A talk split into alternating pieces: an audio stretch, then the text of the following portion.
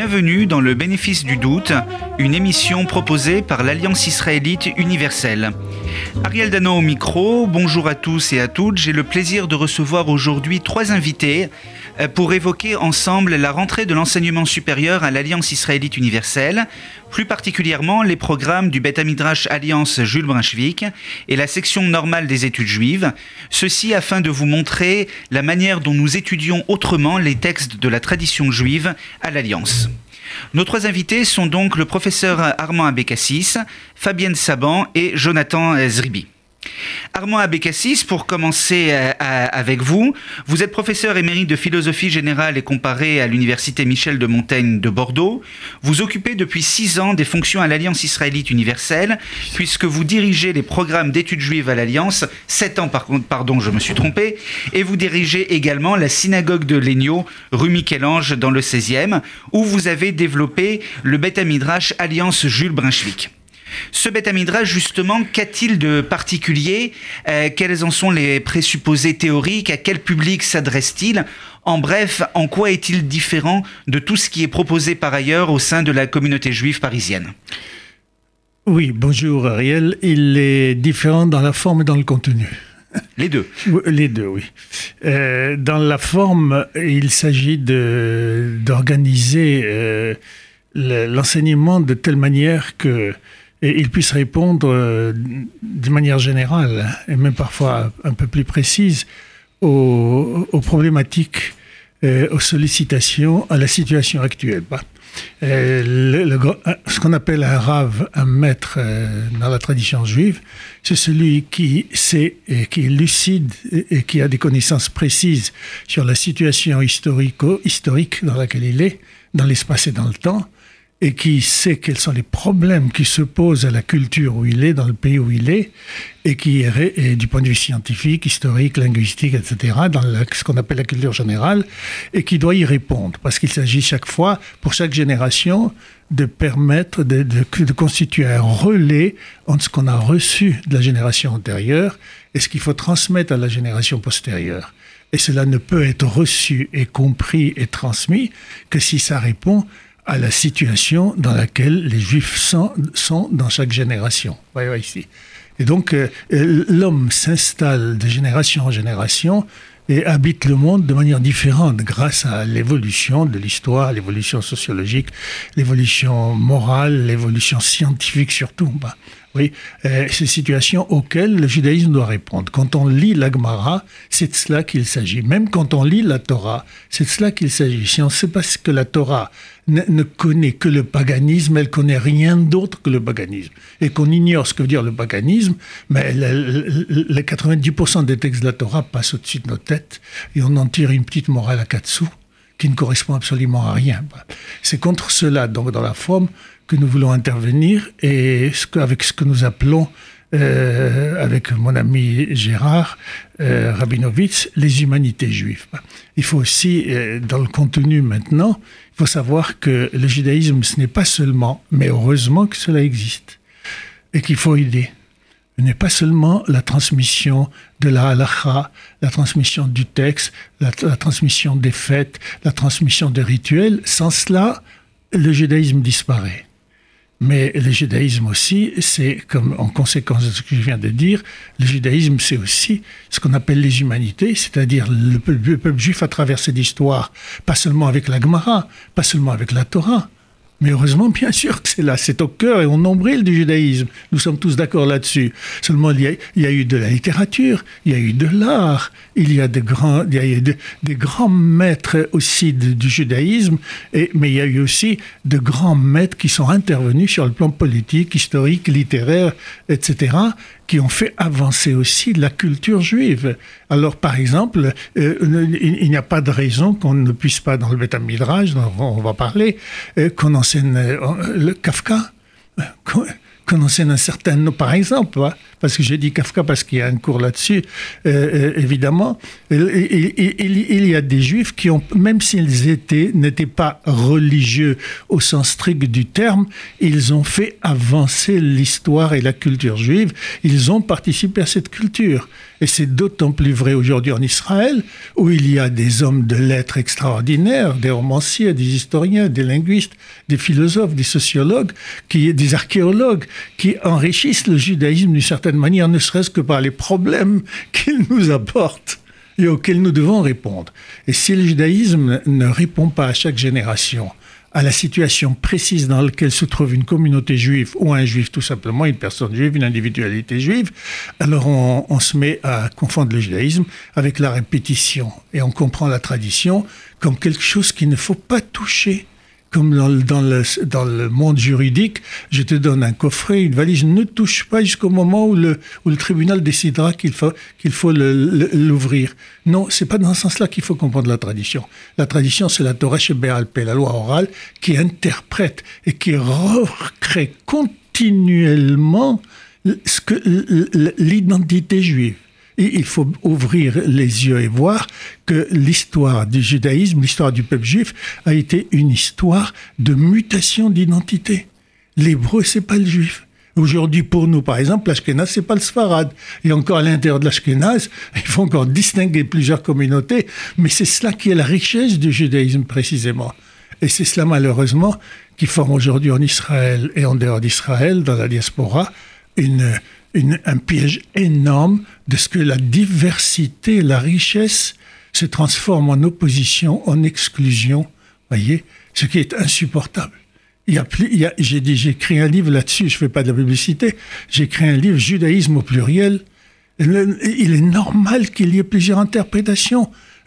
Ceux qui sont, sont habitués à la Gemara, ils savent très très bien que jamais l'Agmara ne laisse passer une interprétation d'un rabbin sans tout d'un coup produire une autre interprétation contradictoire d'un rabbin qui était contemporain ou qui existait avant ou qui existait après. Et c'est cela qu'on appelle la créativité. La tradition, c'est la tradition de la création, la modalité de la transmission, ce qu'on appelle la Torah Béalpé. Et c'est pourquoi la Torah Béalpé, c'est grâce à elle que nous avons une lumière sur la Torah Birtav, qui est le centre de la révélation, qui est la révélation. C'est Dieu qui a parlé au Sinaï. On peut l'entendre de toutes les manières possibles et imaginables, mais c'est aussi la Torah Béalpé. Ce sont les hommes qui la créent de génération en génération. La, la, tradition signifie la transmission créatrice. Montrer que aujourd'hui le judaïsme est éternellement contemporain. Il dépasse tout le temps la génération dans laquelle nous sommes. C'est à cela que les maîtres doivent être formés. Donc c'est véritablement ce pluralisme et ce désir d'interprétation toujours renouvelé euh, qui vous anime au sein du Beth Midrash. Alors quatre cours euh, euh, bimensuels vont être proposés cette année. Le premier d'entre eux est, est, consacré à la Hakeda, la ligature d'Isaac, cours d'exégèse biblique par Muriel Toledano, qui utilisera véritablement les outils de l'exégèse traditionnelle à partir de, des commentateurs depuis le Midrash, Rashi et jusqu'au maître contemporain. Comme vous le disiez tout à l'heure en introduction, c'est aussi le, centre du judaïsme et de la transmission. Il y aura euh, une étude talmudique proposée par Emmanuel Bonamy, euh, qui est également philosophe et qui le mardi proposera euh, une étude assez inédite sur la réparation de la honte infligée à partir du huitième chapitre de Baba Kama et qui s'interrogera sur comment réparer et donc assigner une valeur à un sentiment subjectif, la honte. Et l'on voit tout de suite que cette étude talmudique pourra nous ramener à des débats de société euh, extrêmement euh, contemporains, puisque toutes les matières euh, doivent être euh, euh, étudiés au sein du Beth. Nous avons un cours d'histoire juive consacré cette année. Cela va être le 70e anniversaire de la création de l'État d'Israël. Et il va y avoir un cours de Philippe Boukara sur l'histoire de l'État d'Israël. Et enfin, vous, Armand Abécassis, pour la deuxième année, vous allez traiter de la thématique monothéisme et violence en travaillant cette fois-ci sur le livre de l'Exode sur Shemot. Si vous voulez bien nous en dire un mot. Oui, eh ben, l'année dernière, on a travaillé sur Bereshit. Euh, c'est le livre qui a engagé le moins du point de vue de la violence, quoique le déluge.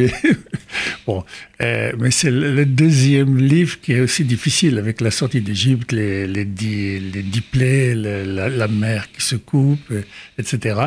Tout, ce problème, d'une manière générale, de la violence, euh, qui est évident dans la Torah et qui nous gêne. C'est quand même gênant si on veut être adulte en étant religieux et avoir le courage des problèmes qu'il faut poser, oui. c'est quand même gênant de, lire dans la Torah plusieurs fois que Dieu dit à Moïse et à Israël d'exterminer le Kénaani, le Héti, le Hémori, etc. Et plus tard, on le verra plus tard aussi, c'est quand même, ça interroge énormément. Savoir que le roi Saül a, exterminé le, le, peuple d'Armalek, il ramène simplement prisonnier le roi, et le prophète Samuel euh, le déchoit, de la, le destitue de sa royauté alors qu'il a obéi, il a obéi absolument à la, loi que lui dictait le prophète. Il emmène Agag, le roi seulement, comme prisonnier. C'est aussi gênant. Il y a un problème de violence euh, qui ne se pose pas simplement dans les autres religions, auxquelles nous avons toujours reproché d'être violents, surtout à notre égard, mais un problème de la violence terrible et parfois insupportable de la Torah. Il faut que par la Gemara, il faut que par le Midrash, il faut surtout par le Zohar, par le Kabbalah ou par l'Uria, etc. Tous ceux qui, qui ont osé s'affronter à ce problème voir comment on l'a interprété pour une raison, pour que personne ne puisse avoir le droit de dire, puisque la Torah dit qu'il faut tuer, il faut tuer. Ce n'est pas du tout l'attitude de la Gemara. On essaie de contourner, de symboliser et finalement de rendre finalement rhétorique cette guerre pour qu'on ne puisse pas se fonder sur la lecture fondamentaliste de la Torah et faire euh, comme beaucoup le font aujourd'hui dans le monde de mettre en question la vie de l'autre. Et nous en revenons toujours à la nécessité de l'interprétation perpétuelle euh, des textes.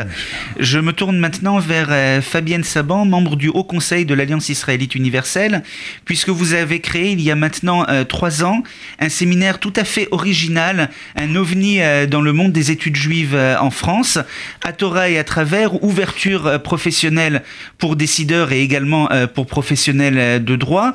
Pouvez-vous nous expliquer tout simplement ce qu'est ce programme? Bonjour Ariel, bonjour, euh, bonjour Armand. Euh, oui, ce programme à Torah et à travers est parti d'une constatation.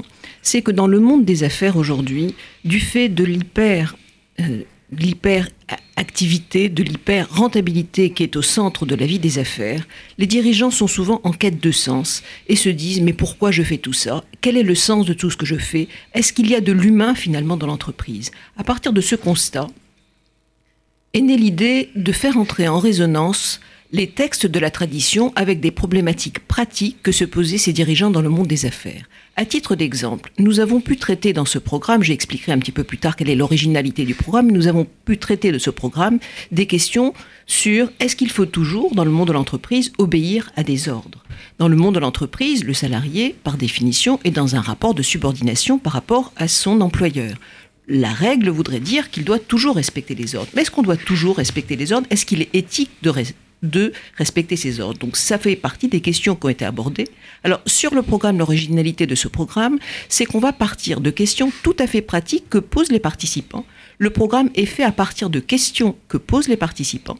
Ces questions sont soumises à des enseignants, à des rabbins, à des sachants, à des professeurs d'université qui vont éclairer ces questions pratiques par une étude, une étude en Ravruta, une étude en petits groupes, sur, euh, ces, sur ces textes-là. Les textes sont des textes divers, il peut s'agir des textes de la Torah, tout simplement, il peut s'agir de commentaires de textes de la Torah, de grands maîtres, il peut s'agir également, pour éclairer cela, des textes du Talmud, des textes du Shulchan Arour, des textes alariques à proprement parler, pour venir répondre à éclairer euh, les questions qui sont posées. Et donc, si je reprends euh, véritablement le déroulé euh, de vos séances euh, mensuelles, à partir d'une problématique donnée et pour laquelle on peut penser que la Torah n'aurait finalement rien à dire parce qu'il s'agit de questions extrêmement contemporaines, voire certaines fois techniques. L'enseignant choisi ramène des textes qui sont étudiés en petits groupes par deux ou, trois personnes qui étudient ces textes en hébreu ou en français et qui essayent d'en tirer des conclusions sur la problématique donnée. Tout à fait. C'est exactement comme cela que cela se passe. Et nous sommes étonnés de la pertinence, mais, enfin nous le savons, mais nous sommes étonnés de la pertinence et de la richesse des débats dans ce type de séance. Les séances sont longues, elles durent trois heures, ce qui laisse le temps, d'une part, largement aux participants de poser sa question et le mettre dans le monde de l'entreprise, ce qui laisse également le temps à l'intervenant de reconstruire de recontextualiser et de bien poser la question sur le plan des textes de la tradition, mais surtout ce qui est génial et ce que apprécient les participants, puisque nous sommes à la troisième année, comme vous nous le rappeliez, ce qu'apprécient les participants, c'est qu'ils passent du temps entre eux à étudier les textes. C'est pas quelque chose qui vient de l'extérieur, qui leur est imposé. Ils peuvent émettre leurs propres idées, soumettre leurs interrogations face au texte et toutes ces interrogations sont rapportées à l'enseignant qui lui-même va pouvoir en faire une synthèse et sortir du sens, euh. Un exemple que je peux vous donner, nous avons été, euh, cette année, nous avons étudié une question en disant, mais quelles sont les qualités de notre leader? Nous étions en année politique, on voyait euh, des leaders s'affronter sur le monde politique, mais on voit également dans les entreprises, des grands chefs d'entreprise, on se dit, mais quelles sont les qualités? Est-ce qu'on a besoin d'hommes forts? On a plutôt besoin d'hommes qui soient plus humains et plus sensibles. Et c'est là que nous avons étudié des textes sur Moïse, Moïse que nous appelons notre maître. Moïse, ben, Moïse, avant tout, la première chose qu'on nous dit quand on nous parle de Moïse, c'est que c'était un homme qui était embarrassé de la bouche. C'était un homme qui était bègue, un homme qui n'arrivait pas à s'exprimer. Et c'est cette faiblesse peut-être euh, qui fait sa force. Tous nos patriarches sont des patriarches qui ont tous une faiblesse. Qu'on regarde Jacob, on nous dit qu'il est boiteux, Jacob est tortueux. Qu'on regarde Isaac, Isaac est aveugle. Et c'est en étudiant ces textes et en prenant conscience que ceux qui nous ont guidés, ceux qui sont nos maîtres et ceux qui sont nos patriarches, étaient des personnes qui ne faisaient pas preuve d'une grande force, d'une grande euh, autorité en soi, mais qu'ils avaient de l'humain entre eux, et c'est cet humain-là qu'on veut rétablir dans le monde de l'entreprise, et c'est la richesse de ce programme. C'est l'humain est au cœur du monde de l'entreprise, et on en prend conscience séance après séance. Donc le programme à Torah et à travers se déroule une fois par mois euh, le jeudi. Il y a deux séminaires, l'un euh, pour les décideurs, l'autre pour les professionnels euh, de droit. Pour donner envie à nos éditeurs de s'inscrire, quelles seraient par exemple les thématiques qui pourraient être traitées cette année? Deux ou trois exemples. Nous allons probablement avoir comme thématique, c'est des questions qui ont été posées, le leader doit-il diriger avec amour L'irréputation? Est-ce que la Bible peut nous délivrer un enseignement sur les réputations la souffrance au travail ou le plaisir au travail? En matière juridique, nous aurons probablement comme question la règle du droit doit-elle être juste? L'usage a-t-il force de loi? La volonté des partis peut-elle toujours faire loi? C'est ces questions que nous étudierons avec euh, nos participants, que nous espérons nombreux, à ces deux séminaires. Voilà, donc nous avons ces programmes du Beth Amindrash Alliance Juge de Brunswick, les quatre cours, le séminaire euh, à Torah et à travers. Et puis euh, l'Alliance, euh, tout le monde le sait, c'est avant tout un réseau d'écoles, mais nous essayons de proposer des programmes également pour ceux qui, après le bac, ne sont plus forcément en lien avec les, les écoles juives s'ils l'ont jamais été. Et c'est dans ce cadre-là que nous recevons également Jonathan Zribi, qui est coordinateur du programme de la section normale des études juives, qui est donc un programme dans la, droite ligne de la philosophie exprimée tout à l'heure par Armand Abécassis autour de l'étude des textes de la tradition juive et de leur interprétation, mais c'est un programme qui euh, s'adresse aux jeunes euh, de 20 euh, à 35 ans. Bonjour Ariel. oui, tout à fait. Donc l'originalité du, du, SNEJ, donc la section normale des études juives, c'est d'abord que c'est un programme qui s'adresse à une promotion de jeunes. Donc quand on dit jeunes, ce sont des étudiants, mais aussi de jeunes actifs. Euh, à peu près de 20 à 35 ans et euh, qui viennent de, profils, qui ont des profils et qui viennent d'horizons tout à fait divers, euh, divers à la fois dans leur pratique ou dans leur connaissance du judaïsme, divers aussi dans leur origine sociale, dans leur choix d'études ou leur choix de premier, premier métier. mais ce qui les rassemble, c'est donc cette volonté d'étudier ensemble, de découvrir ou d'approfondir euh, toutes les facettes de la civilisation juive. Parce que ce qui caractérise aussi ce programme, euh, et là je me place dans le sillage des propos de M. Abécassis, euh, c'est que c'est un programme pluridisciplinaire. C'est-à-dire qu'on va traiter de, toutes les facettes de la civilisation juive, donc que ce soit l'étude traditionnelle des textes, du Talmud, du Tanar, des Midrashim, mais aussi des textes philosophiques, des textes de la littérature juive, de l'histoire juive, euh, du cinéma, euh, de la culture juive, etc., à chaque fois par les plus grands spécialistes de, leur domaine. Et donc, on, étudie d'une manière qui est, je dirais, à l'intersection du monde de la yeshiva et du monde de l'université. C'est-à-dire que à chaque fois, avec cette volonté d'amener d'une part les meilleurs professionnels du, domaine, mais aussi en se posant toujours la question du sens. C'est-à-dire que, par exemple, si on traite de la question de qui pour, on va pas se demander comment qui pour, quelles sont les mises votes applicables à qui pour, etc. Mais pourquoi qui pour C'est-à-dire quel est le sens de ces mises votes Quelle est la signification que les maîtres de la tradition ont voulu nous transmettre en nous donnant ces mises votes, ces interdits ou ces, euh, euh, obligations? La deuxième chose, c'est que c'est un programme qui est un programme euh, de leadership. Donc leadership en quel sens? Au sens où on va former ou bien chercher à identifier celles et ceux qui voudraient eh bien, avoir une position d'engagement au sein de la communauté juive, euh, d'engagement qui peut être social, intellectuel, dans une forme d'enrichissement spirituel, mais tout simplement celles et ceux qui voudraient euh, eh bien, participer euh, à cette communauté à leur manière, à leur façon. Et donc on va pouvoir les former via ces cycles, ces cycles de cours. Aussi, ce qui est très important pour nous, c'est cet aspect vraiment euh, vie de groupe. C'est-à-dire que c'est une, donc comme j'ai dit, c'est une promotion. Euh, c'est une promotion d'une vingtaine de jeunes qui se voient donc deux soirs par semaine, puisque les cours ont lieu lundi et jeudi soir. Pendant trois heures, c'est bien ça? Exactement, avec une pause dîner au milieu. Euh, et donc, c'est je pense que cette notion de, de, vie de groupe est très importante parce qu'elle permet à chacun eh bien, de se confronter au texte, de se confronter à l'enseignant, mais aussi après de réfléchir entre eux, de créer aussi de, belles amitiés, de confronter des points de vue différents sur la société, des points de vue différents sur leur judaïsme, de se remettre en question, de découvrir de nouveaux horizons.